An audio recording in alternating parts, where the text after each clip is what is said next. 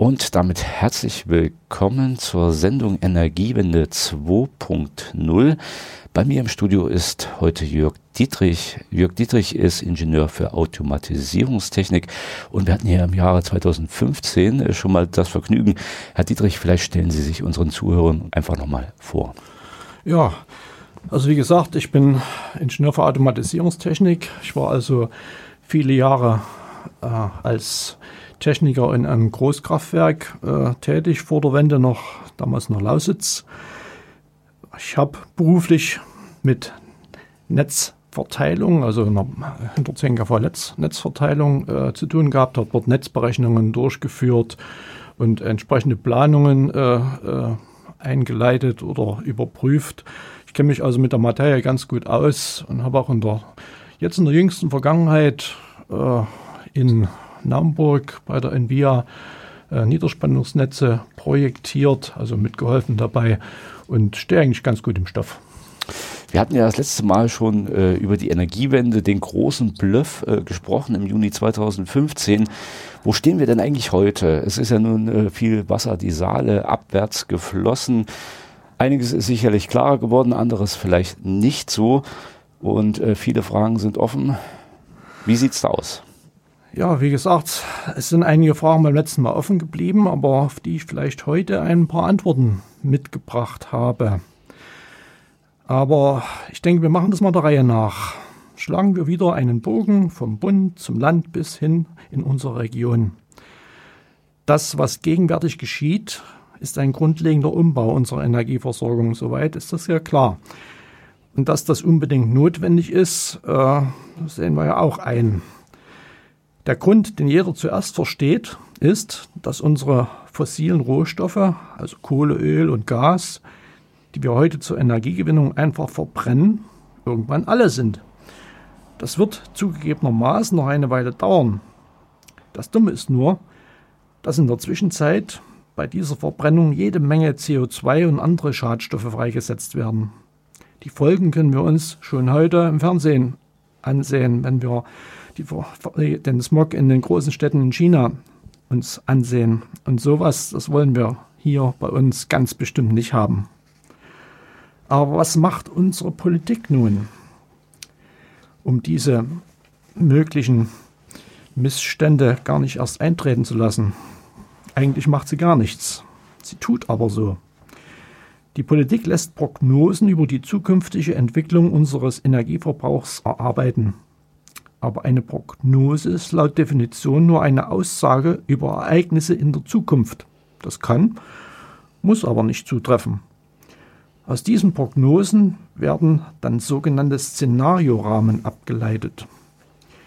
Das bedeutet, es wird der Energiebedarf, hier unser Strombedarf, für die Zukunft festgelegt oder prognostiziert. Dieser Szenariorahmen wird per Gesetz für verbindlich erklärt und ist die Grundlage für den ebenfalls gesetzlich festgelegten Netzausbau.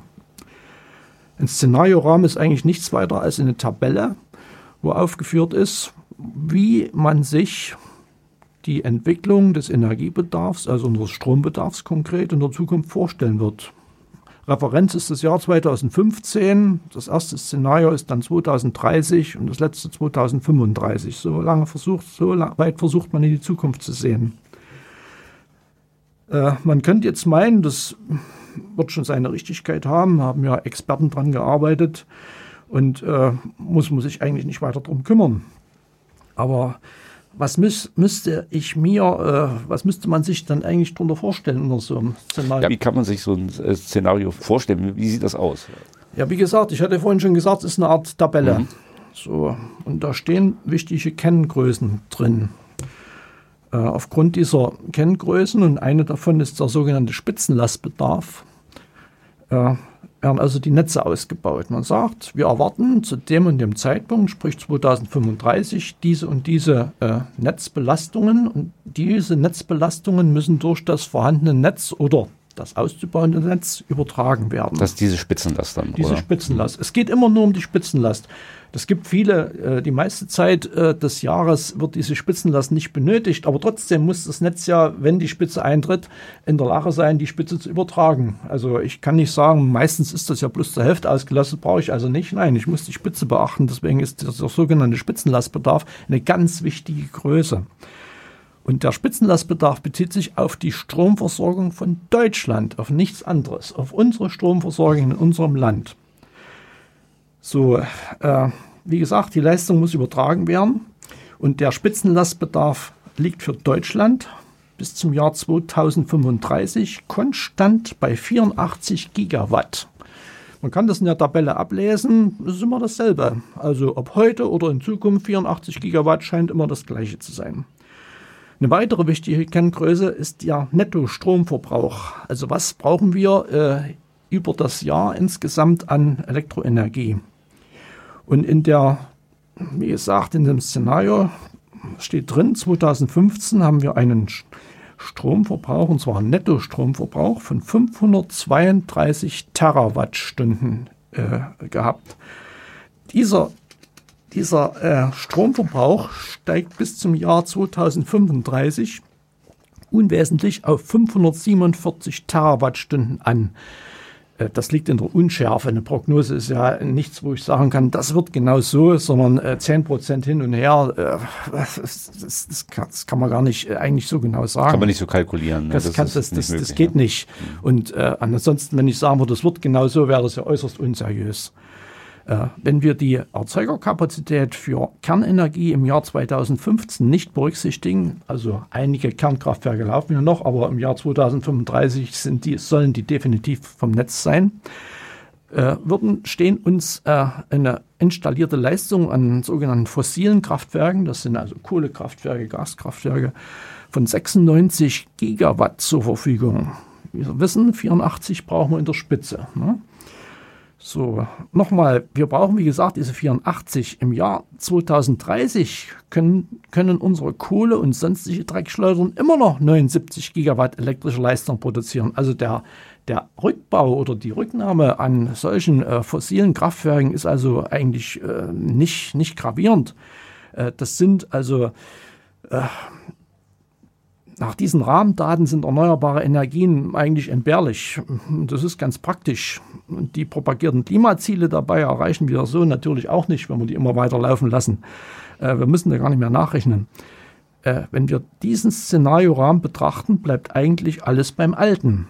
Da stimmt offenbar irgendwas nicht.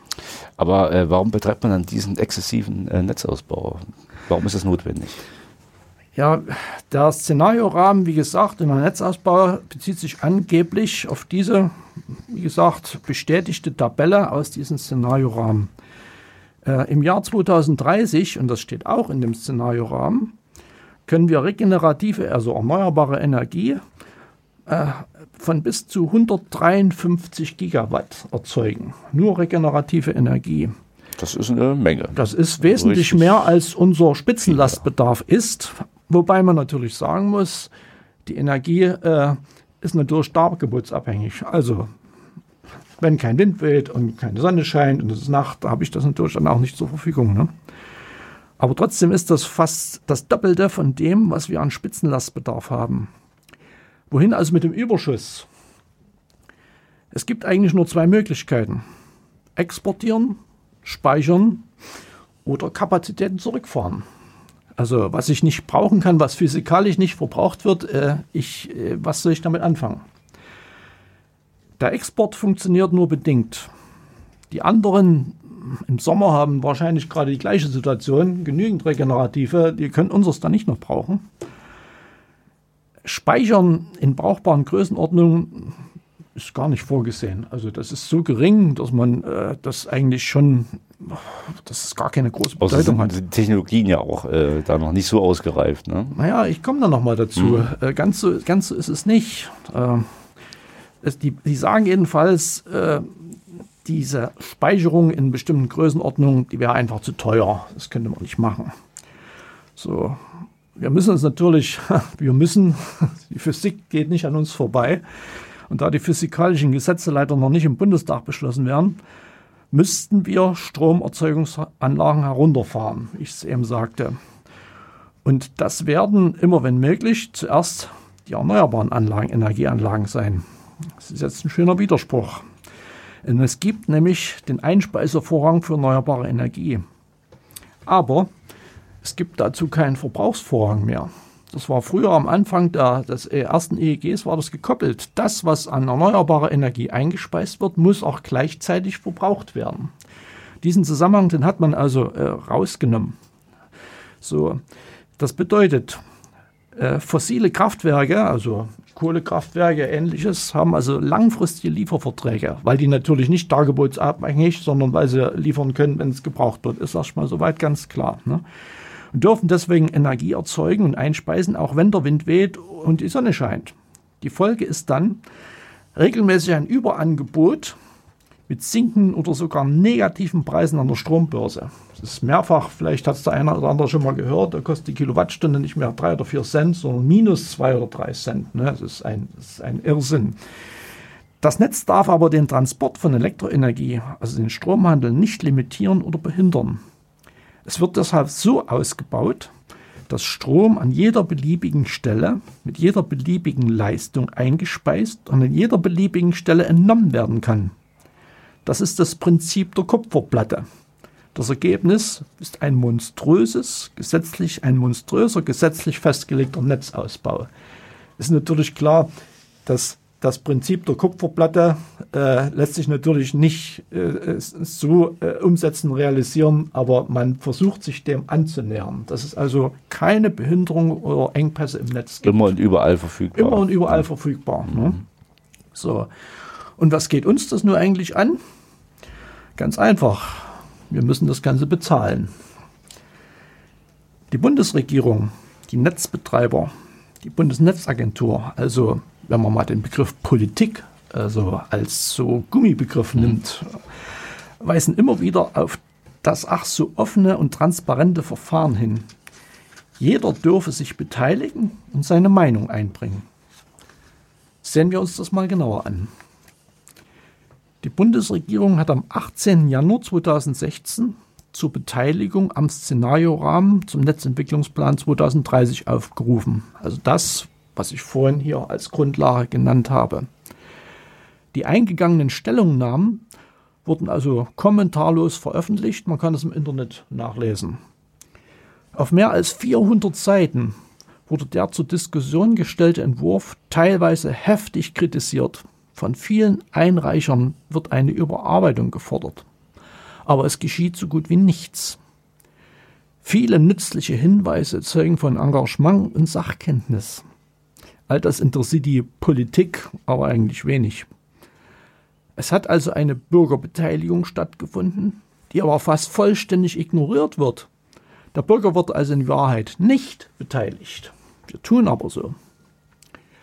Folgerichtig geht dieser nun per Gesetz für verbindlich erklärte Szenariorahmen völlig an der Realität vorbei. Manchmal wird auf diversen Veranstaltungen der Bundesnetzagentur oder der Netzbetreiber die Frage gestellt, ob durch die Umstellung des Verkehrs, das betrifft also nicht nur die Elektromobilität, nicht viel mehr Elektroenergie als heute benötigt wird. Auch unser Wärmebedarf kann mit Elektroenergie viel umweltfreundlicher gedeckt werden, als wenn wir dafür Öl oder Gas verbrennen. Ist ganz egal, ob wir das bei uns zu Hause in unseren Heizungsanlagen verbrennen oder ob das irgendwo in der Fernwärme passiert. Es wird halt äh, fossiler Rohstoff oder fossile Energieträger verbrannt. Die Antwort darauf lautet, dass dieser Mehrbedarf durch Einsparungen an anderen Stellen ausgeglichen würde. Das Zauberwort ist also sparen. Aber was müssen wir eigentlich einsparen oder besser gleich ganz vermeiden? Das sind zuerst die fossilen Brennstoffe wie Kohle, Öl und Gas. In diesen Brennstoffen, eigentlich sollten wir fossile Rohstoffe sagen, steckt chemisch gebunden die sogenannte Primärenergie. Was kann man sich denn äh, äh darunter vorstellen? Also Begriffe wie äh, Primärenergie oder äh, Terawattstunde, äh, das sagt ja den meisten so erstmal äh, nichts. Wie verhält sich das? Ja, ähm, dazu vielleicht mal ein Beispiel. Ähm, ein Wasserkocher, wie wir ihn vielleicht, wie ihn vielleicht jeder im Haushalt hat, benötigt eine Leistung von 1000 Watt. Wenn man das Ding rumdreht, steht da 1000, 1100 Watt, also ein Kilowatt. 1000 solcher Wasserkocher würden einem, einem ein Megawatt an Leistung benötigen. Um 1000 Megawatt zu erzeugen, benötigt man schon ein mittleres Kraftwerk. Das ist also die Leistung äh, etwa von, äh, eines, eines Blocks eines Atomkraftwerkes. Der schon erwähnte Spitzenlastbedarf von 84 Gigawatt würde rein rechnerisch 84 solcher Kraftwerke von 1000 MW, also 84.000 MW erzeugter Leistung benötigen. Unser Gesamtenergiebedarf, gemeint ist der Primärenergiebedarf, betrug im Jahr 2015 2486 Terawattstunden. Entschuldigt, das ist sehr genau hier. Man kann es sicherlich ein bisschen runden. 21, äh, nur 21 Prozent davon, also rund 520 Terawattstunden, waren für die Stromerzeugung, 29 Prozent für den Verkehrsbereich und 50 Prozent zur Wärmeerzeugung äh, gebraucht. Also im Verkehrsbereich brauchen wir ja heute fossile Brennstoffe wie Öl, sprich also äh, Diesel, Benzin, was mhm. daraus gemacht ist. Äh, das ist natürlich die unmittelbare Verwendung von äh, solchen Primärenergieträgern. Wenn wir also zukünftig elektrisch fahren wollen, dann müssen wir auch den Strom dafür erzeugen. Und dafür muss wesentlich mehr Elektroenergie erzeugt werden als heute.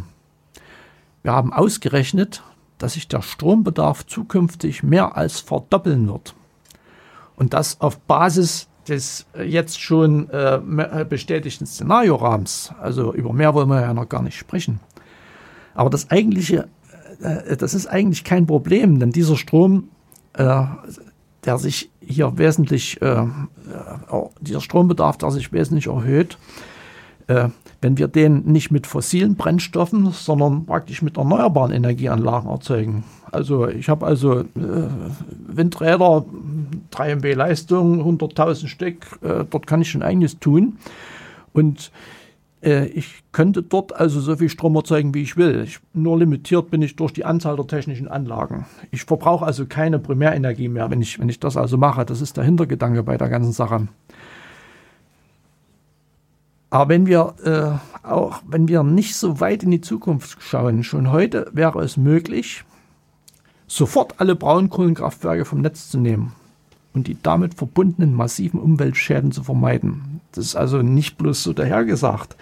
Wir haben also errechnet oder gesehen, dass äh, die stillstehenden Gasturbinenanlagen, die also wesentlich günstiger sind, äh, dass da so viel Kapazität bereitsteht, dass die äh, Braunkohlen- oder Steinkohlenanlagen komplett ersetzen könnten. Also deswegen sage ich, ich sie, könnte sie sofort vom Netz nehmen, denn das sind die größten Umweltschäden, die also durch diese äh, Braunkohlenanlagen ver, ver, äh, verursacht werden. Jetzt hat man ja die, die, den Abbau als, äh, zum einen, äh, dann hat man ja natürlich auch die Verbrennung, die ja nicht so sauber genau, erfolgen ne? kann. Ne? Ich meine, ich kann da aus meiner Erfahrung im Großkraftwerk mhm. in Boxberg äh, gigantische Tagebaue. Also es ist Wüste. Ne? Ich bin da mal aus irgendeinem Grund da mal drüber gelaufen über so einen stillgelegten. Das ist, da wächst nichts mehr. Da ist nur noch Sand. Zu diesem Zeitpunkt so sieht ein Tagebau, ein aufgelassener Tagebau aus. Also wenn der dann ausgekohlt ist. Das ist das eine. Und das andere äh, CO2 und Schadstoffe. Schwefel. Egal, ob ich nun äh, bestimmte, bestimmte Anlagen einbaue, um das zu vermindern, der Fakt bleibt, ich mache Umweltschäden ungeahnten Ausmaßes und die sind nicht äh, irgendwie in einer äh, von uns überschaubaren Zeit äh, sind die wieder weg oder, oder mhm. kann man das, das, das wieder heilen. Äh, deswegen ist das Wichtigste, dass zuallererst die Braunkohle äh, stillgelegt wird. Ja. Es gibt viele Gründe, warum das nicht gemacht wird. Es gibt noch einen anderen Grund. Ein modernes Braunkohlenkraftwerk hat einen energetischen Wirkungsgrad. Das heißt, was muss ich an Energie reinstecken und was kann ich effektiv brutto an Strom, also an Energie erzeugen. Dieser energetische Wirkungsgrad liegt bei nur 40 Prozent circa. Also das ist aber schon gut gerechnet. Meistens sind sie noch etwas schlechter um zum Beispiel 1000 Megawattstunden elektrische Energie brutto zu erzeugen, also für die Energie, die tatsächlich in das Netz eingespeist wird, die wir auch wirklich äh, äh verbrauchen können, sind 2500 Megawattstunden fossile Primärenergie nötig. Also 60 Prozent der in der Kohle gebundenen Primärenergie, mit der heizen wir unsere Atmosphäre auf. Das ist ja, dann kann man ja fast vergleichen mit der Glühbirne oder so. Also vom Wirkungsgrad her so ein bisschen. Ja, das, äh, die hat dann nur bloß noch 98, ja. äh, 98 zu 2, ne? Weil äh, ich kann bei diesem äh, äh, Erzeugungs- oder sagen wir mal äh, Verbrennungsprozess, ich kann nichts machen. Das ist einfach, das Prinzip lässt sich noch geringfügig verbessern und da hat man durchgetan, in der Vergangenheit, was immer geht. Aber äh, irgendwann ist Schluss. Es ist also physikalisch bedingt, mehr geht nicht. Es gibt nicht. eine Grenze einfach. Es gibt eine mhm. Grenze. Und es ist ja noch was anderes. Äh, ich hatte vorhin gesagt, das ist, sind eigentlich fossile Rohstoffe. Ich kann aus Kohle ganz andere Sachen machen. Ne? Also äh, was ich verbrenne, ist weg. Das ist definitiv fort. Aber ich kann auch äh, nutzbare Dinge tun, äh, machen. Ich kann also äh, bestimmte äh, äh, Plaste herstellen aus Kohle. Das lässt sich schon machen. Ne? Das ist also auch schon gemacht worden. Und was ich eben verbrannt habe, das steht mir niemals mehr zur Verfügung. Wenn ich also 1000 Megawattstunden mit erneuerbarer Energie erzeuge, spare ich, wie gesagt, nicht 1000, sondern 2500 Megawattstunden fossile Primärenergie. Denn der elektrische Wirkungsgrad von Erneuerbaren da beträgt ungefähr 100 Prozent. Ne? Da fehlt nicht mehr viel. Und ich brauche überhaupt keine Primärenergie, also in der Form, dass ich also äh, irgendwelche Stofflichkeiten benötige. Äh, wie wir nach diesem kleinen Ausflug in die Welt der Physik sehen, ist der Sparbegriff, den die Bundesregierung äh, verwendet, völlig irreführend. Wir wollen nicht in erster Linie Elektroenergie einsparen, sondern Primärenergie.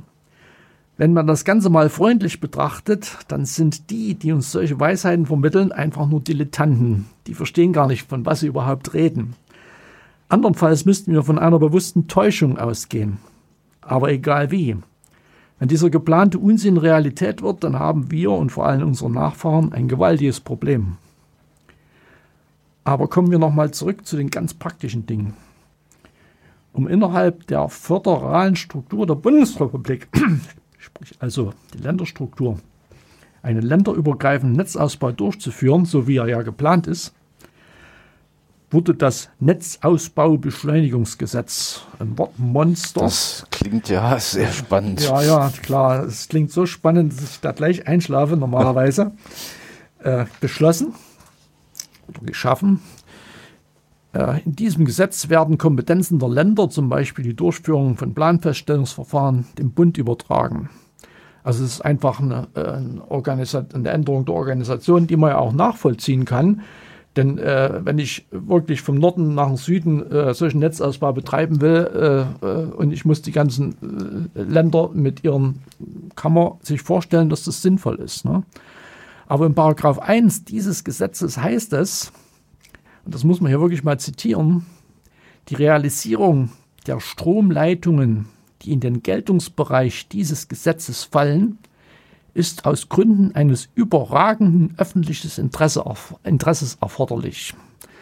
Also diesen Begriff, wenn er auch sperrig klingt, dieses überragende öffentliche Interesse, das sollten wir uns mal merken. Die Versorgung unseres Landes mit Elektroenergie ist eben von diesem überragenden öffentlichen Interesse. Das sehe ich ein, wird jeder einsehen. Ne? Wie im bestätigten Szenariorahmen, den ich vorhin genannt habe, nachzulesen ist, benötigen wir, benötigen wir zu jedem Zeitpunkt, also können wir zu jedem Zeitpunkt 84 Gigawatt elektrischer Leistung, die Spitzenlast, benötigen. Wann das eintritt, wissen wir nicht, aber das müssen wir übertragen können. Wir erzeugen jedoch einen erheblichen Überschuss. Dieser Überschuss muss durch die Netze transportiert werden, die zu diesem Zweck ausgebaut werden. Wir hatten vorhin gesagt, der Szenariorahmen bezieht sich auf die Versorgung der Bundesrepublik mit Strom, mit Energie. Um die Sicherstellung dieser Versorgung geht es. Aber in Wirklichkeit geht es nicht nur auch natürlich um diese Versorgung, sondern oft, oft den, um den Transport des gesamten, der gesamten Stromproduktion, einschließlich des Überschusses. Ob der Netzausbau für diesen Fall, also für den Transport von überschüssigen Strom im überragenden öffentlichen Interesse ist, müsste für jedes einzelne Projekt geprüft werden. Wenn also festgestellt würde, dass zum Beispiel HGÜ-Leitung, also die Hochspannungsgleichstromübertragung, über die wir uns jetzt äh, vielfach äh, den Kopf zerbrechen müssen, zur Stromversorgung der Bundesrepublik nicht erforderlich sind, dann sind sie auch nicht von überragendem öffentlichen Interesse. Damit darf das Netzausbaubeschleunigungsgesetz nicht angewendet werden, denn in Paragraph 1 steht ja eindeutig drin, wann es angewendet werden darf. Dieser Nachweis, ob dieses, äh, ob dieses äh, öffentliche Interesse nun besteht, also der technische Nachweis über die Notwendigkeit der Baumaßnahmen, der ist noch niemals öffentlich nachvollziehbar geführt worden. Das hängt damit zusammen, dass die entsprechenden Daten, die wir äh, für einen solchen Nachweis brauchen würden, nicht veröffentlicht werden, jedenfalls der breiten Öffentlichkeit nicht zur Verfügung stehen. Die können uns also, ich sag's mal ein bisschen lax, was vom Pferd erzählen. Wir müssen es einfach glauben. Also man kann das nicht irgendwo man, nachlesen. Man kann das, das geht nicht. Das hm. kann eigentlich niemand nachweisen. Mhm. Äh, nur in Ansätzen, also über Umwege. Das könnte doch nicht stimmen. Und guck mal an, ihr braucht jetzt so viel mehr Strom als früher und so weiter, wie ich das ja erklärt habe. Äh, aber äh, den Nachweis haben die noch nie geführt. So, im Gegenteil, man vermeidet mit allen Mitteln, diesen Nachweis führen zu müssen. Ich denke, machen wir erstmal eine Pause. Machen eine ganze eine Menge Musik mitgebracht eine und ganze Menge Informationen. Ich ja. wollte es gerade sagen. Ja. ja. Sie haben ein bisschen Musik mitgebracht. Ja. Was hören wir denn jetzt? Ich habe von ACDC, naja, Gleichstrom, Wechselstrom mitgebracht, Highway to Hell. Da würde ich sagen, hören wir jetzt rein, ACDC, Highway to Hell und dann hören wir uns hier wieder genau. weiter im Studio. So, wir sind wieder zurück. Das war ACDC mit Highway to Hell. Und mit mir im Studio ist Herr Jörg Dietrich. Herr Dietrich, Verdopplung Strombedarf. Bedeutet das eigentlich noch mehr Netzausbau oder ja, was erwartet uns da? Also die Bundes, äh, die Politik sagt ja eigentlich laut diesem Bedarfsplan, haben wir den, ändert sich der Strombedarf eigentlich gar nicht, aus welchen Gründen auch immer.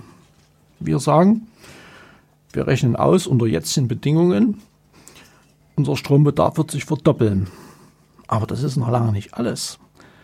In dem Moment, wo wir Strom zur Verfügung haben, den wir nicht aus fossilen Energieträgern erzeugen müssen, also wo wir keine, sagen wir mal, äh, stofflichen äh, äh, Dinge wie Kohle oder sowas brauchen, da können wir Strom erzeugen, letzten Endes äh, so viel, wie wir wollen. Wie gesagt, wir sind nur limitiert durch die technischen Anlagen. Und das, was heute noch nicht geht, es entwickelt sich ja alles weiter. Äh, das geht vielleicht in, in fünf Jahren, es gibt neue technische Verfahren, aber ich brauche nichts Stoffliches mehr, es wird nichts mehr alle. Also kann ich Prozesse anstoßen, an die ich heute gar nicht mal denken kann, weil sie einfach zu viel Energie gebrauchen, verbrauchen. Das erste Beispiel. Wir wollen mit Hilfe dieses Verfahrens, nennt sich Power to Gas, aus Strom Gas erzeugen. Das Gas kann ich speichern, während ich den Strom, wie wir schon äh, ein paar Mal gesagt haben, augenblicklich verbrauchen müsste. Diese Verfahren sind heute noch nicht sehr effektiv. Ich habe also einen Gesamtwirkungsgrad wie vielleicht beim Kohlekraftwerk. Also das, was ich reinstecke, diesmal aber nichts Stoffliches, äh, ist, also äh, habe ich auch nur 40 oder 50 Prozent äh, Effekt.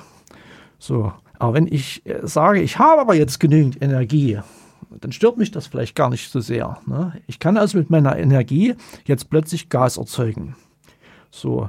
Es gibt auch Verfahren Power to Liquid. Ich kann aus, aus Elektroenergie und CO2 auch flüssigen Kraftstoff erzeugen, ohne irgend noch was Stoffliches dazuzunehmen. Wie gesagt, nicht jetzt effektiv, aber immer unter der, unter der Prämisse, dass ich äh, ja jetzt fossile Energieträger verwenden muss, die alle wären, da werde ich mich natürlich zurückhalten, aber äh, in dem Moment, wo ich Erneuerbare verwende, habe ich das Problem nicht mehr. Oder gehen wir mal äh, vielleicht aus, unserer, aus unserem äh, Gebiet raus. In der Wüste haben früher mal von Desertec gehört, also die in der Wüste schön viel Sonne, ne, also auch Elektroenergie produzieren. Die könnten dort also Wasserentsalzungsanlagen betreiben. Die sind außerordentlich energieintensiv, aber die haben ein Wasserproblem. Mit genügend Elektroenergie können sie dem ganzen Problem zu Leibe rücken. Ja, das sind also alles Dinge, wo ich sage, ich brauche hier viel, viel mehr Energie in der Zukunft. Und es werden äh, Dinge äh, stattfinden, die wir uns heute noch nicht mal vorstellen können. Aber diese Energiemengen äh, jetzt über lange Strecken zu transportieren, ist natürlich ein Wahnsinn. Das heißt, ich muss diese Verfahren oder diese, diesen Energieverbrauch dort organisieren, wo ich die Energie auch produziere. Das, äh, ich, ich will also eine, eine dezentrale Struktur, also an der Ost- oder an der Nordsee habe ich äh, äh, viele äh, Windanlagen, sogenannte Offshore-Anlagen, die also auf See konstant Wind haben und wo, wo, wo äh, viele Gigawatt Strom erzeugt werden. Es ist also sinnvoll, Power-to-Gas-Verfahren dort an der Küste zu machen und das Gas in die entsprechenden Gasnetze mit einzuspeisen. Hat den Vorteil, ich brauche erstmal überhaupt gar keinen extra äh, Gasspeicher zu bauen. Ich kann 10%, bis zu 10% Wasserstoff direkt in die Gasnetze einspeisen. Brauche ich gar nichts neu zu bauen. Einfach einspeisen. Und was ich natürlich einspeise, muss ich vorher nicht kaufen, also nicht importieren. Das nächste ist, dass ich also mit einem bestimmten Verfahren dann äh, künstliches Erdgas erzeuge. Das kann ich auch in die Netze einspeisen, gleicher Effekt. Aber ich tue das natürlich dort, wo mir die Energie zur Verfügung steht. Also da, wo es auch wirklich ankommt. Ne? Äh, dass ich also solche Strukturen schaffe, die also das unterstützen und damit lange Transporte vermeide. Das nächste ist der dezentrale Verbrauch äh, für uns als Verbraucher. Also wenn eine Stadt wie Jena, um das mal hier zu sagen, äh, ihren Verbrauch äh, auch mit äh, regenerativen, also erneuerbaren Energien äh, vielleicht selber decken kann. Ich denke mal, äh, Koppans, diese Windanlage, ich hatte es vorhin gesagt, 12 MW, wenn der Wind bläst, kann das schon einen Teil des Strombedarfs in Jena decken. Warum denn nicht? Ne? Der Strom muss nicht transportiert werden über weite Strecken. Das ist also eine Frage der Organisation. Und deswegen sagen wir, äh, einen solchen Netzausbau äh, bei solchen Strommengen, das geht überhaupt nicht mehr. Wir müssen also sowieso andere Strukturen entwickeln, also äh, uns anders organisieren, weg von der Zentralität zur Dezentralität in, in, in jedem Bereich, ob das bei Kleinverbrauch ist, also für unseren Hausverbrauch oder aber äh, auch große äh, äh, Industrieprozesse, dass man eben dort Energie produziert, möglichst und nur kurz transportiert. Und deswegen ist ein Netzausbau unter diesen Bedingungen zu untersuchen. Das ist ja gar nicht gemacht. Äh, die denken nicht an Speicher, die denken nicht an Dezentralität, die denken nur im zentralen Maßstab und sagen jetzt, wir brauchen hier ein Netz, was den heutigen Bedarf, der sowieso viel zu gering ist, transportieren kann und äh, weiter geht das nicht. Ich frage mich eigentlich, wie zukunftssicher das Ganze sein soll. Das mal vielleicht äh, kurz dazu. Äh, wir wollen aber eigentlich auf die Situation in den Bundesländern zurückkommen. Wir haben ja gesagt, wir gehen vom Bund zum Land und wir sind hier in Thüringen und wir sind hier betroffen von Stromleitungen, die im Transit durch unser Land durchgehen. Also jeder hat vielleicht schon mal von der Thüringer Strombrücke gehört oder einige, die über den Thüringer Wald, über den Rennsteig äh, mhm. rein nach Bayern führt. Gab's, wird jetzt, ich weiß nicht, ob sie schon komplett fertig ist, jedenfalls wird sie fertiggestellt. Äh, Thüringen wird äh, durch, durchquert von zwei Hochspannungsgleichstromübertragungsleitungen. Das ist der sogenannte Südlink, der also äh, an der thüringisch-hessischen Grenze mehrfach äh, die, das sogenannte grüne Band durchschneidet. Also ein sensibles Naturschutzgebiet, wo ich jetzt so sage, boah, immer durch mit dem und hier im Osten haben wir diesen Südostlink. Das ist also eine Leitung, die von Wolmirstedt in Sachsen-Anhalt runterführt nach Bayern bis zu dem Standort des ehemaligen Atomkraftwerkes oder jetzt noch im Betrieb befindlichen Atomkraftwerkes ISRA 2. Äh, am 7.3., jetzt erst vor kurzem, hat die Thüringer Umweltministerin die Anja Siegesmund dem MDR ein Interview gegeben. Sie sagte dort unter anderem, und auch das muss ich hier mal zitieren, das Land werde jetzt die Bundesnetzagentur bitten, zu prüfen, inwiefern die Planungsanträge sachlich und fachlich richtig seien. Also es hat erhebliche Bürgerproteste gegeben. Die Leute haben sich, naja, auf Deutsch gesagt, aufgeregt. Es waren viele auf der Straße. Und jetzt hat sie also gesagt, na, mal mal sehen. Ich habe daraufhin einen Brief an die Ministerin geschrieben und sie gebeten, für die sachliche und fachliche Richtigkeit einen technisch-wissenschaftlichen Bereich einzufordern, äh, Be Beweis einzufordern. Die Antwort, die ich daraufhin erhielt, hat mich überrascht.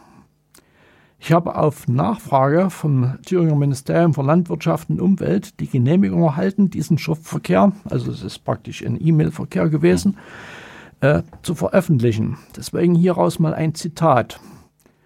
Es sind keine Anhaltspunkte dafür erkennbar, dass die Bundesnetzagentur eine mangelhafte Prüfung durchführen würde und die erforderliche Sorgfalt verletzen würde. Ihre Anregung zur Forderung eines zusätzlichen technisch-wissenschaftlichen Beweises erscheint daher nicht angezeigt. Also wie gesagt, ich war da etwas verblüfft. Es wird also kein ernsthafter Widerstand äh, der Thüringer Landesregierung gegen die Trassenpläne der Bundesregierung durch Thüringen geben. Das gibt da, das ist, was die Frau Ministerin äh, da öffentlich gesagt hat, das kann ich mit einer bunten Sprechblase vergleichen. Die platzt und das war's dann. Ähm, ich meine, Bürgerproteste sind auch ein Ausdruck von Bürgerbeteiligung. Die Bürger sagen nämlich, nein, wir wollen das so nicht. Und wieder wird Bürgerbeteiligung völlig ignoriert. Die Bürger also werden wiederum überhaupt nicht beteiligt. Die können sich zwar äußern, aber was die da sagen, das interessiert eigentlich. Ach, das findet niemand. halt kein Gehör. Das findet ja. eigentlich äh, so gut wie kein Gehör. Das merke ich zumindest an der Antwort, dass eine wirkliche Nachfrage gar nicht geplant ist. Ne? Und auch nicht gewollt. Auch nicht gewollt. Aber ich, ich treffe eine solche Aussage, äh, die wird öffentlich im Radio verbreitet und es passiert nichts, gar nichts. Wenn wir die Notwendigkeit insbesondere der HGÜ-Leitungen Südlink und Südostlink verstehen wollen, dann müssen wir natürlich auch das Zielgebiet dieser Leitung ansehen. Beide Leitungen enden in Bayern. Eine HGÜ-Verbindung, vielleicht nochmal zur Erläuterung, ist eine Punkt-zu-Punkt-Verbindung. Also Energie wird in Wolmirstedt in einem großen 380 kV Umspannwerk über entsprechende Konverterstationen wird der äh, äh, Wechselstrom in Gleichstrom umgewandelt, transportiert und im äh, Isar äh, am Zielgebiet wieder durch eine Konverterstation von Gleichstrom wieder in Wechselstrom wieder umgewandelt. Dazwischen gibt es kein Abzweigen, mhm. gar nichts. Mhm. Ne? So. Äh, wie gesagt, vom Netzknoten Wolmirstedt in Sachsen wird Energie direkt zum Netzknoten Isar in Bayern transportiert. Die Netzbetreiber behaupten immer noch, dass nach der Abschaltung der Atomkraftwerke ohne diese Leitung, also die HGÜ-Leitung, die Stromversorgung in Bayern gefährdet ist. Also in Bayern gehen die Lichter aus. Nach einer Veröffentlichung der bayerischen Staatsregierung hat Bayern einen Spitzenlastbedarf von ca. 13 Gigawatt. Wir erinnern uns, der deutsche Spitzenlastbedarf beträgt 84 Gigawatt. In der gleichen Veröffentlichung wird auch festgestellt, dass im Spitzenlastfall, also es wäre dann im Winter, wenn es wirklich mal knackig kalt ist, ca. 5 Gigawatt für die bayerische Stromversorgung fehlen würden. Ich habe auf der Grundlage von Daten der Bundesnetzagentur Lastflussberechnungen durchgeführt und Folgendes festgestellt. Ohne die Einspeisung der HGÜ-Leitungen in Bayern und ohne den Einsatz zusätzlicher Kraftwerke in Bayern, die haben also auch Großkraftwerke, Gaskraftwerke, die also äh, Leistungen im, im, mehreren tausend MW-Bereich äh, äh, bereitstellen können, beträgt die fehlende elektrische Leistung 4,7 Gigawatt. Bin also nahe dran an dem, was die äh, dort veröffentlicht haben. Diese Leistung wird problemlos aus benachbarten Netzen der tschechischen, äh, der tschechischen Republik und Österreich, aber auch aus den Netzgebieten von 50 Hertz über die vorhin schon genannte Thüringer Strombrücke eingespeist. Keine einzige Leitung ist auch nur annähernd aus, geschweige denn überlastet. Für die bayerische Stromversorgung sind die beiden HGÜ-Trassen nicht notwendig. Anders stellt sich das Szenario dar, wenn viel erneuerbare Energie erzeugt und nur geringer Bedarf an Energie besteht, zum Beispiel im Sommer. Werden jetzt die HGÜ-Leitungen zugeschaltet, kann pro Leitung eine Leistung von 2000 MW, also insgesamt 4000 MW in das bayerische Netz eingespeist werden. Das führt zu massiven Energieflüssen nach Österreich und Tschechien, also zum Export von Elektroenergie. Wenn jetzt Störungen an diesen Grenzkuppelstellen, das heißt äh, die Umspannwerke, die für die Übergabe der Leistung in das benachbarte Netzgebiet äh, zuständig sind, auftreten oder wenn unsere Nachbarn den Überschuss nicht abnehmen können, weil sie selbst genug haben, dann kommt es in Bayern durch das zu viel an Strom zu großen Problemen, die bis zum Netzzusammenbruch führen könnten. Wir haben den Verdacht, dass gerade durch den Betrieb dieser Leitungen die Stromversorgung in Bayern gefährdet wird. Die Bundesnetzagentur wäre eigentlich gefordert, dazu Stellung zu nehmen. Es ist, und zwar öffentlich nachvollziehbar, der Nachweis zu führen, dass der Bau dieser Leitungen im überragenden öffentlichen Interesse ist, um mal auf diesen alten Begriff wieder zurückzukommen. Ebenso ist der Nachweis zu führen, dass diese Leitungen die Netzstabilität nicht gefährden. Betrachten wir nun mal unsere unmittelbare Umgebung. Die HGÜ-Leitung Südostlink, die hat die Bezeichnung DC5i, führt als Erdkabel durch den Saale-Holzland-Kreis. Die durch den Netzbetreiber 50 Hertz präzisierten Trassenpläne führen in der Nähe von Eisenberg auf einer Länge von ca. 6 Kilometer durch ein geschlossenes Waldgebiet. Das heißt, ich muss durch dieses Waldgebiet Gebiet eine Schneise schlagen, damit ich diese Leitung da in die Erde kriege. Die Trassenbreite für diese Schneise beträgt dabei bis zu 20 Meter. Diese Schneise bleibt dauerhaft erhalten und darf nicht wieder aufgeforstet werden. Also nur flachwurzelnde äh, Pflanzen, mhm. äh, die dann. Also, also, für den Fall, dass man rankommen muss. Genau, muss das, erstens äh, das und die mhm. auch nicht äh, in die Tiefe der ja. Leitung kommen. Ne? Laut Bedarfsplanung ist zu einem späteren Zeitpunkt noch ein zweites System, das sich bezeichnet mit DC6i geplant, genau parallel dazu. 50 Hertz, also der Netzbetreiber 50 Hertz, thematisiert das aber nicht. Interessant wäre also die Frage, ob für ein zweites System alles wieder aufgegraben wird oder ob die das vielleicht gleich mit reinlegen. Die Trasse hat laut Bundesnetzagentur eine Gesamtlänge von 580 Kilometern, also von Wolmirstedt bis runter nach Isar. Also genau, aber das ist so, etwa wird es hinkommen. Und diese Leitung, diese 580 Kilometer, kosten ebenfalls laut Bundesnetzagentur bis zum Achtfachen einer vergleichbaren Freileitung. Also pro System ca. 6 Milliarden Euro. Eine Leitung, 6 Milliarden Euro. So, in ganz Deutschland, nur die HGÜ-Leitungen betrachtet, alle zusammen, kosten uns bis zu 33 Milliarden Euro. Das sind nur die HGÜ-Leitungen. Äh, wir haben auch Erhebungen angestellt, dass die Summen, die also für den Netzausbau aufgewendet werden sollen, ach, bei weitem, aber bei weitem nicht ausreichend sind. Also allein an solchen Beispielen. In Bayern hat sich ein erheblicher Bürgerprotest gegen diese Leitungsprojekte formiert. Zahlreiche Bürgerinitiativen haben sich zusammengeschlossen. Aber das alles interessiert die Netzbetreiber eigentlich auch nur ganz wenig. Machen wir wieder eine Pause. Machen wir noch ein Päuschen. Machen wir, ein Päuschen. Machen wir noch ein bisschen Musik, würde ich sagen. Ja.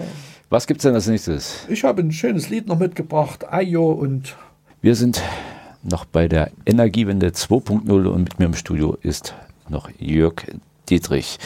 Ja, wir haben uns jetzt über viele Sachen unterhalten, über Hochspannung, ich kriege das immer nicht zusammen, Hochspannungsgleich, Gleichstromübertragungs Gleichstrom, Übertragungsleitung, ja. über Primärleistung ja, ja, ähm, und so weiter, über verschiedene Gesetze. Sie hatten gesagt, oder beziehungsweise hat man am Anfang gesagt, ein paar Fragen sind ja doch vom letzten Mal hm, noch offen geblieben.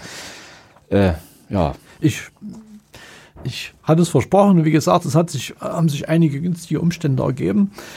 Äh, vom letzten Mal wir haben uns oft in der letzten Sendung, also im Juni 2050, darüber unterhalten, ob Jena gegen einen Ausfall des übergeordneten, übergeordneten 110 kV-Netzes äh, irgendwie gewappnet ist, sich darauf vorbereitet, wenn sowas mal War das passiert. dieses Schwarzfallen? Das Schwarzfallen, genau. Ah, ja, ne? Also wenn ich, gehe, ich tue so, als das 110 kV-Netz ist gestört, es steht nicht zur Verfügung, und äh, was passiert mit Jena? Wir hatten gesagt, Jena hat ein Heizkraftwerk. Äh, die Leistung von dem Heizkraftwerk beträgt ungefähr 180 MW. Die reicht also, um Jena mit Strom zu versorgen. Theoretisch. Äh, 2016 hat es einen Tag der offenen Tür im Heizkraftwerk Jena gegeben. Den habe ich natürlich wahrgenommen. Ich habe das Personal in der Warte mit meinen Fragen gelöchert. Sie haben mir wirklich freundlich geantwortet. Und äh, ich habe auch ein paar Antworten bekommen. Also im Falle eines Netzausfalls, also eines Schwarzfalls, fällt das Stadtgebiet mit hoher Wahrscheinlichkeit wirklich schwarz. Entsprechende Umschalteinrichtungen für eine Inselversorgung, wie es früher mal vorgesehen war, wurden ausgebaut. Das Heizkraftwerk Jena ist nicht schwarzstartfähig. Also wenn das äh, schwarz gefallen ist, braucht es also Fremdenergie, um äh, wieder äh, anfahren zu können. Zum Anfahren der Gasturbinen wird eine Leistung von ca. 1,2 MW benötigt. Klingt erstmal nicht allzu viel. Diese Leistung wird durch das Pumpspeicherwerk Hohenwarte bereitgestellt oder so ist es jedenfalls vorgesehen, wird vorgeschaltet. Wenn aber das 110 kV-Netz gestört ist und deswegen über dieses Netz keine Leistung bezogen werden kann, ich gehe mal davon aus, richtig gestört. Das heißt, ich habe also wirkliche Probleme und kann also auch keine Schalthandlungen vornehmen.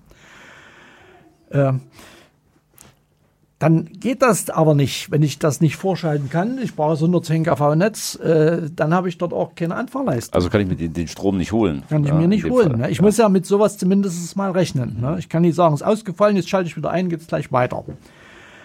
Ein Leistungsbezug über den Windpark Koppans ist offenbar nicht vorgesehen. Koppans oberhalb von Winzerla, man sieht man die, mhm. die Windräder, das ist ein Windpark. Hat also eine installierte Leistung von ca. 12 Megawatt. Wenn also äh, die Windräder alle äh, mit kräftigem Wind äh, bedient werden, kommen da 12 MW raus. Aber schon wenn da ein laues Lüftchen weht und die Rotoren gerade anfangen zu drehen, dann stehen locker diese 1,2 MW, also 10 Diese Anfahrtleistung. Diese Anfahrtleistung steht ja mhm. locker zur Verfügung, ist überhaupt gar kein Problem. Und vor allen Dingen die Entfernung ist nah. Und was noch interessanter ist, dieses Wind, der Windpark Koppans speist seine Leistung in das Umspannwerk Jena Süd ein, also das, was auch zum HKW dazugehört. Also die Leistung liegt schon an. Mhm. Ich bin damals durch das Umspannwerk, also durfte man durchgehen, ne, habe dort gefragt, ja, ja, Koppans speist hier ein. Aber man würde dann im Endeffekt nicht darauf zurückgreifen. Äh, so ist es jedenfalls nicht der Plan. Ist natürlich klar, wenn das passieren würde, sind ja Techniker dran, ne, dass die das natürlich dann machen würden. Das, also, äh, Davon kann man mal ausgehen. Kann man mal ausgehen. Ne? Aber erstmal ist es nicht der Plan. Ne? So, wie gesagt, der äh, Windpark Koppans speist in das OW des Kraftwerks ein.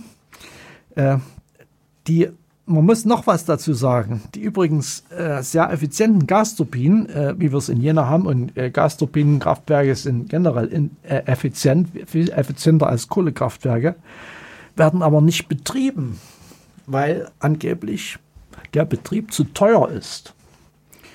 Das heißt, ich habe Kraftwerke mit einem Wirkungsgrad von annähernd 60 Prozent, mit viel weniger CO2-Ausstoß dastehen darf sie nicht betreiben. Die stehen kurz vor dem Aus, also auch zur endgültigen Stilllegung. Und äh, äh, mit der Begründung, das ist zu teuer. Das, das, das, kann, man, das kann man sich eigentlich nicht, nicht, nicht vorstellen. Warum ist der Betrieb solcher, solche Gasturbinenkraftwerke oder diese Anlagen eigentlich äh, so unwirtschaftlich oder äh, zu teuer? Es ist eigentlich ist es ja wirtschaftlicher. Ne? Der CO2-Ausstoß ist geringer. Ja, ja. Äh, der Wirkungsgrad äh, ist äh, deutlich höher. Besser, ja. Ne? ja. Und äh, in Jena haben wir, glaube ich, zwei Anlagen, kann das sein? zwei, zwei Gasturbinen? Ja, es sind ganz unterschiedliche Anlagen da. Das eine sind solche zwei, ich glaube, GOD-Turbinen, also das heißt Gas- und Dampfkraftwerke. Das sind also die Vorgänge gekoppelt. Ich nutze also Abwärme aus dem Gasbetrieb, um noch einen, äh, einen Kessel mit anzuheizen. Mhm. Und es gibt, glaube ich, einen, das sind aber mit geringer Leistung reine, reine Gasturbinen. Das, das Problem oder äh, der Vorteil ist, äh, ich bin mit einer Gasturbine, also ohne GUD, kann ich innerhalb von Minuten hochfahren während die anderen äh, aufgrund ihrer Bauart äh, länger brauchen, um hochzufahren. Und das ist ja das Wichtige, dass ich wenn ich schwarz gefallen bin, schnell Leistung zur Verfügung mhm. stehen kann. Also es passiert so, die schalten, äh, die haben ihre Leistung, ihre 1,2 MB, fahren sofort eine Gasturbine hoch, innerhalb von Minuten haben die 5, 6 MB. Und damit kann ich natürlich dann Netz aufbauen. Da kann ich im nächsten Kraftwerk vorschalten und und und. Das ist dann, äh, wenn das einmal klappt, dann läuft das auch. Ne? Das, das, ist, das ist der Grund dazu. Viel zu teuer, ja. Äh, man muss dazu Folgendes sagen. Äh, die Energiewirtschaft wird nicht nur in Deutschland stark subventioniert direkt über Energieumlagen und Steuervergünstigungen und indirekt über die Vergesellschaftung der Folgekosten für Umwelt- und Klimaschäden. Um der Wahrheit Genüge zu tun, müssten 10 bis 11 Cent pro Kilowattstunde für direkte und indirekte Subventionierung der Energieerzeugung aus fossilen Brennstoffen zusätzlich auf der Stromrechnung erscheinen. Greenpeace prägt in diesem Zusammenhang, denn die haben so eine Untersuchung durchgeführt und veröffentlicht, den Begriff der konventionellen Energieumlage. Als direkter Gegenentwurf zur erneuerbaren Energieumlage, die wir ja alle auf unserer Stromrechnung dann sehen. Ne? Diese Begriffsbildung ist sehr treffend. Damit werden Fakten zur Energiepolitik offengelegt, die allzu gerne verschleiert werden. Vergleichen wir einfach. Wir subventionieren die erneuerbare Energie über die EEG-Umlage mit 6,6 Cent. Äh, demnächst werden es fast 7 Cent werden. Konventionelle Energie aus fossilen Brennstoffen jedoch mit mehr als 10 Cent pro Kilowattstunde. Der Unterschied, die 6,6 Cent, demnächst mehr, erscheinen direkt auf unserer Stromrechnung. Aber die 10 bis 11 Cent werden äh, äh, pro Kilowattstunde für die äh, fossilen werden dagegen aus Steuermitteln finanziert. Erfolgreich desinformierte Bürger werden daher vermutlich darauf beharren, dass Strom aus Sonne und Wind viel teurer ist als der aus Kohle erzeugte. Die intransparente Darstellung der Subventionen für Energieerzeugung führt also zu einer völlig verzerrten Wahrnehmung. Die Kosten für die Energieerzeugung mit unterschiedlichen Energieträgern entstehen durch unterschiedliche Subventionierungen. Sie sind also politisch gewollt. Die Folge ist, dass moderne, hocheffiziente Gaskraftwerke in ganz Deutschland stillstehen oder vor der endgültigen Stilllegung stehen. Im Jahr 2015 stand eine konventionelle Erzeugerkapazität ohne die übrigens stillzulegenden Atomkraftwerke von 95,5 Gigawatt zur Verfügung. Im Jahr 2035 sollen das immer noch 79,3 Gigawatt sein.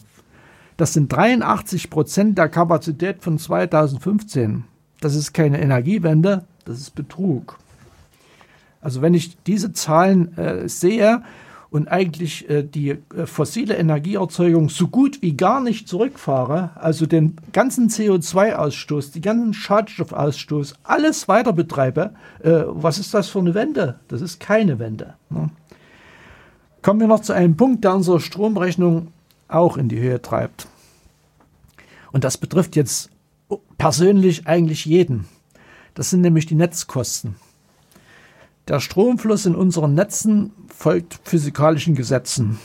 Da ändern wir nichts dran. Den Strom, den ich zum Beispiel mit einer PV-Anlage in das Netz einspeise, dieser Strom äh, landet direkt beim Nachbarn, wenn der unmittelbar in meiner Nähe ist. Das ist einfach physikalisch bedingt. Für erneuerbare Energie, welche regional erzeugt und verbraucht wird, werden trotzdem die vollen Kosten für die Netznutzung berechnet. Der Anteil dieser Netzentgelte an unserer Stromrechnung beträgt immerhin bis zu 20 Prozent. Die Netzentgelte enthalten externe Kosten, die vom jeweiligen Netzbetreiber nicht beeinflusst werden können, sogenannte vorgelagerte Netzkosten. Das sind die Kosten, zum Beispiel für die Wartung und Instandhaltung der Netze. Diese vorgelagerten Netzkosten werden anteilig über die verschiedenen Spannungsebenen 110 kV, 20 kV Niederspannung auf die Endverbraucher umgewälzt. Es gibt noch einen weiteren Aspekt, die sogenannten vermiedenen Netzkosten. Ein Einspeiser, also zum Beispiel der Betreiber einer Photovoltaikanlage, vermeidet vorgelagerte Netzkosten weil seine direkte Einspeisung den Leistungsbezug über die vorgelagerten Netzebenen reduziert. Jede Kilowattstunde, die ich selber erzeuge, die muss ich nicht von irgendwoher äh, äh selber beziehen, selber beziehen oder trans muss nicht transportiert werden. Mhm. Also belastet auch die Netze nicht. Um es ganz konkret zu sagen, der Betreiber einer üblichen modernen PV-Anlage mit eigenen Pufferbatterien kann bis äh, 70 bis 80 Prozent seines Stromes äh, selbst erzeugen, also sich selbst versorgen. Für die restlichen 20 bis 30 Prozent äh, bezieht er Strom und davon entstehen natürlich dann diese Netzkosten, mhm. Äh, aber nur für diese Summe. Soweit ist es ja ganz gut, müssten wir ja denken. Was aber wenn die PV-Anlage etwas größer dimensioniert ist, ist ja meistens der Fall. Ich kann ja nicht ganz konkret nur auf meinen Bedarf, sondern die meisten haben auf ihren Dächern Einfamilienhäuser so 7 bis 10 äh, Kilowatt Erzeugung, also die ich in meinem Haus äh, nicht in jedem Fall selber verbrauchen kann. Die wird also eingespeist. Und diese Leistung, hatten es vorhin schon mal gesagt, die landet unmittelbar beim Nachbarn. Das ist einfach physikalisch bedingt. Äh, wieso profitiert der Nachbar nicht vom günstigeren Stromtarif? Aber er, er, hat, er benutzt dieses vorgelagerte Netz ja auch nicht. Also, äh, weil er seinen Strom physikalisch bedenkt, über, über, über einen ganz kurzen Weg be bezieht. Ne? Aber ist das ja aber gar nicht. Der Netzbetreiber aber weiß, ganz, weiß es ganz genau, er hat nämlich entsprechende Messeinrichtungen. Er kann durch seine Messeinrichtung die tatsächlich in Anspruch genommene vorgelagerten Netzkosten berechnen. Er wird natürlich nur das bezahlen, was wirklich gebraucht worden ist, und seinem Nutzer stellt er das in Rechnung, was auf dessen Zähler steht. Wobei natürlich nicht mehr klar ist, äh, wo kommt denn der Strom überhaupt her? Ne? Nur mein Nachbar, der davon nichts weiß, ist der Dumme, aber zahlt für etwas, was er gar nicht gebraucht hat. Ein Stromverkauf sozusagen von Nachbar zu Nachbar wäre eine Direktvermarktung von Strom. Eine solche Direktvermarktung ist aber im Erneuerbaren Energiegesetz gar nicht vorgesehen. Eigentlich verboten. Ich sag's mal, eine Strippe rüberzieht äh, zum Nachbarn ist mal ganz äh, einfach ja. gesprochen oder sowas. Ja, ja. Wär, theoretisch wäre das äh, nicht, nicht das Problem, aber man will das nicht. Man will, dass jeder erzeugte Strom an der Börse gehandelt wird. Äh, was habe ich hier für, eine, für ein Overhead aufgebaut? Das ist ja Irrsinn. Ne? Aber äh, es gibt trotzdem ein paar Möglichkeiten, äh, die auch äh, sich aus den bestehenden Gesetzen ableiten lassen. Und ich muss auch sagen, äh, früher gab es noch mehr Möglichkeiten. Man hat einige ganz schnell dicht gemacht. Es gibt also ein Beispiel äh, im, im Norden von Sachsen-Anhalt, nee, Südbrandenburg, so rum. Dort gibt es ein energieautarkes Dorf. Die haben also Wind, äh, sich Windanlagen schon in den 90er Jahren errichtet. Die mussten noch keine EEG-Umlage bezahlen. Und jetzt ist es Bestand, jetzt brauchen sie auch keine zu bezahlen. Mhm. Und die verkaufen ihren Strom direkt, das durften sie damals auch, heute Bestand, machen sie immer noch. Und die haben, ich habe mich mit dem, wir hatten mal einen Vortrag und hat der Bürgermeister von dort, äh, hat da ein bisschen aus dem Nähkästchen geplaudert und er sagt, wir haben einen konstanten Strompreis von 16 Cent pro Kilowattstunde über Jahre. Und bei uns siedelt sich mittelständische Industrie an, weil mhm. der Strompreis ein Wettbewerbsvorteil ist. Die weiten auch ihre Stromversorgung aus auf die nächste Kreisstadt, weil sie mittlerweile so viel produzieren, also ein Dorf ne, mit ein paar hundert Einwohnern. Ne, die versorgen in, in, eine, in eine ziemlich große Region. Und das ist natürlich was, äh, was man mit der nächsten Gesetzesnovelle ganz schnell unterbunden hat. Also heute geht das nicht mehr, aber dafür gibt es ein paar andere Möglichkeiten.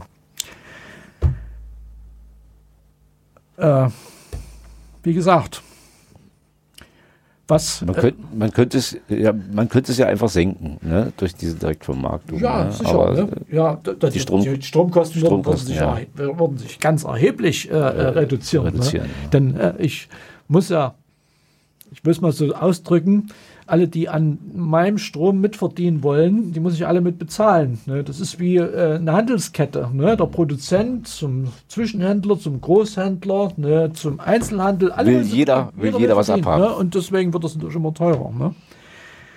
Wie soll das, wie, wie könnte man das äh, nun realisieren? Wie kann man das machen? Es, es ist folgender Weg. Also theoretisch. Äh, ich darf es machen, wenn, wenn ich als Abnehmer ein lokales Netz betreibe, ich erzeuge es selber und keinerlei Verbindung zum großen Netz habe. Dann kann ich mit dem Strom machen, was ich will. Ich muss dann keine Gebühren bezahlen, gar nichts. Es hat natürlich den Nachteil, dass wenn meine eigene Erzeugung ausfällt, ich dunkel dastehe. Ich habe ja keine Verbindung. Ne? Äh, es gibt aber in Deutschland ein paar mittelständische Unternehmen, das weiß ich, die genau das praktizieren. Also wenn ich eine diskontinuierliche Produktion habe, irgendwas Stoffliches mache und mir ist das äh, auf Deutsch gesagt Wurst, wenn das stattfindet. Ich weiß, im Durchschnitt äh, habe ich in einem bestimmten Zeitabschnitt äh, äh wird so und so viel Energie erzeugt. Ne, das kann man statistisch machen und der produziert seinen Strom selber äh, und sagt, ob das nachts passiert oder am Tag, ist mir völlig wurscht. Nach einer Woche ist das Ergebnis da, dann kann er das machen. Deswegen funktioniert das in solchen Fällen auch. Wie gesagt, es muss im Einzelfall genau geprüft werden, ob es geht. Für einen privaten Bereich soll man da anders vorgehen.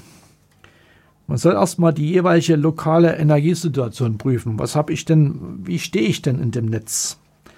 Welche Verbraucher sind miteinander über das gleiche Kabel oder die gleiche Freileitung verbunden? Wer ist nur Verbraucher oder wer erzeugt auch Energie? Solche Verbindungen äh, bezeichnen wir als Zellen. Wir müssen bloß miteinander reden. Und wenn wir miteinander reden, werden wir die Situation schnell klären. Und dann ist es möglich, eine sogenannte Verbrauchergemeinschaft zu gründen. Nicht mehr als einzelner Abnehmer gegenüber dem Energieversorgungsunternehmen aufzutreten, sondern als drei, vier, fünf, zehn Abnehmer, die sich zusammengeschlossen haben. Die Voraussetzung ist, ein, im einfachsten Fall, sie hängen an einem Kabel. Jetzt kann ich dieses Kabel messen. Was fließt in das Kabel, was ja alle Verbraucher, Einspeiser und Verbraucher versorgt, rein oder was fließt raus. Es hat dann nichts damit zu tun, dass der, der keine Erzeugung hat, äh, nicht den Strom von allen anderen verbraucht und deswegen trotzdem keine Leistung von außen bezieht. Ich hatte es vorhin schon mal so dargelegt. Ich muss das bloß untereinander abklären. Das ist ganz einfach. Jeder hat einen Zähler. Die Erzeugen haben einen Zähler für Verbrauch und für Bezug und die anderen haben eben nur einen Zähler für Verbrauch. Und wenn man diese Werte über einen bestimmten Zeitraum jetzt mal zusammenfasst, dann stellt man fest, hui, wir haben doch gar nichts von denen bezogen. Und damit könnte man nachweisen, Leute, warum bezahlen wir hier Netzentgelte? wenn wir das Netz gar nicht gebraucht haben. Anders kann ich es nicht nachweisen. Das ist der allererste Schritt. Ne? Um das erstmal zu erfassen, dann brauche ich gar keine neuen Messeinrichtungen. Ich mache nur die Zähler ablesen. Mal von einem Monat oder von einem halbes Jahr selber ablesen und selber ausrechnen. Und dann sehe ich das ganz klar und deutlich. So, der Energieversorger könnte natürlich jetzt auch eine Art zentralen Zähler für das Kabel setzen. Das ist eine Zählersäule. Ne?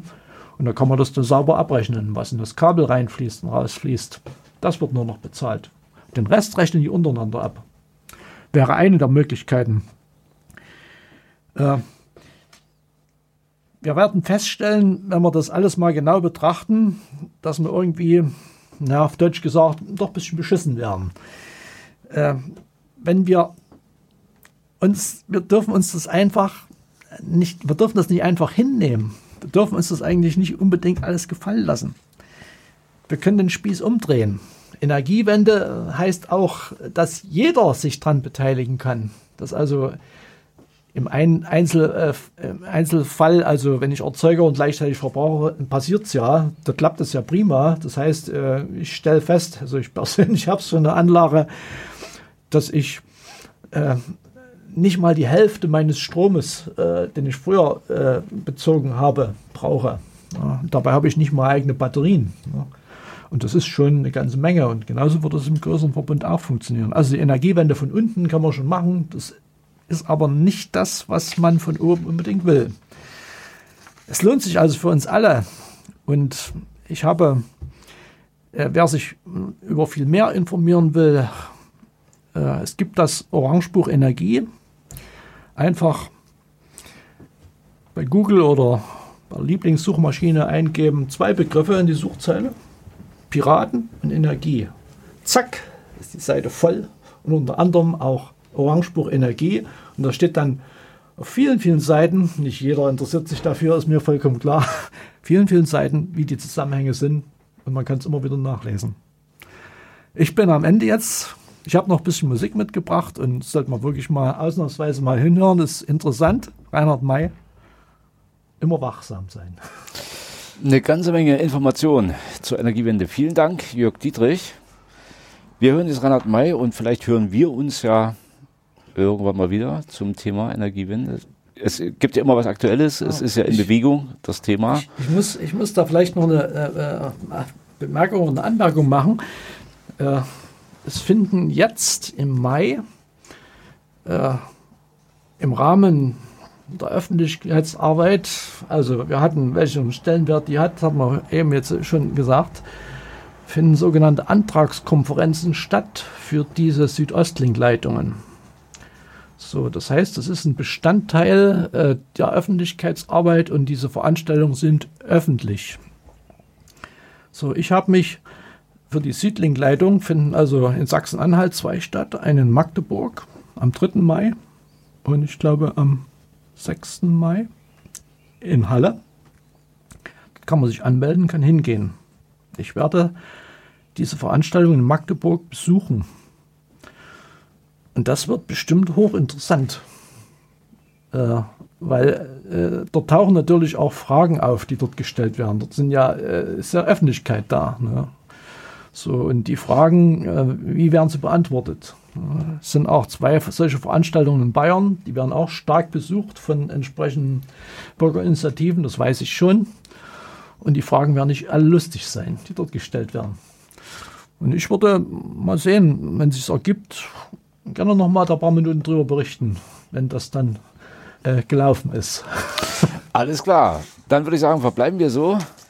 Jetzt gibt es zum Abschluss äh, Reinhard May. Ja, und wir hören uns demnächst, denke ich mal, bald wieder. Ja.